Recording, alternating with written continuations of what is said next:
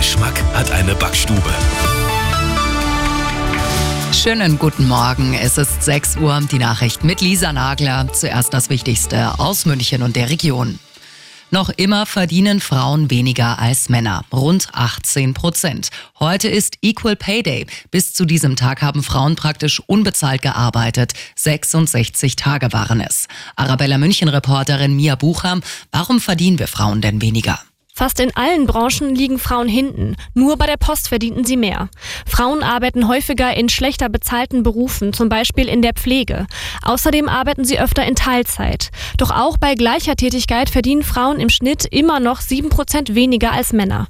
Immerhin, über die Jahre ist die Lohnlücke zumindest etwas kleiner geworden. Für mehr Lohngerechtigkeit für Frauen fährt ab heute auch wieder eine besondere Tram durch München, einen Monat lang. Das Kilo Paprika für 7 Euro. Normal in vielen Supermärkten. Der Discounter Aldi Süd kündigt jetzt eine Preisoffensive an. In regelmäßigen Abständen soll ausgewähltes Obst und Gemüse deutlich vergünstigt werden, um bis zu 30 Prozent. Auch Rewe plant Preise saisonal zu senken. Experten der Verbraucherzentrale Bayern sind skeptisch.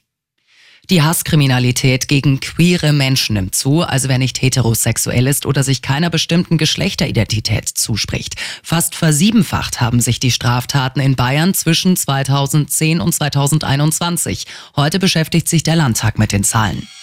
Und das ist sonst noch los in München und der Region.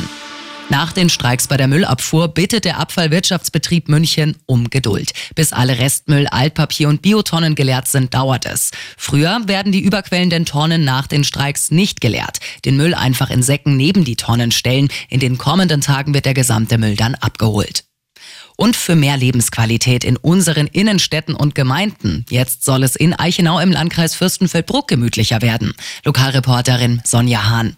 In der Hauptstraße werden drei Pflanztröge aufgestellt, die sich auch zum Sitzen eignen. Außerdem soll eine weitere Telefonzelle zum Bücherschrank werden. Der Eichenauer Kulturverein kümmert sich darum. Immer gut informiert, das Update für München und die Region wieder um halb sieben. Und jetzt der zuverlässige Verkehrsservice mit dem Morgenhuber. Es ist 2 nach 6, es sieht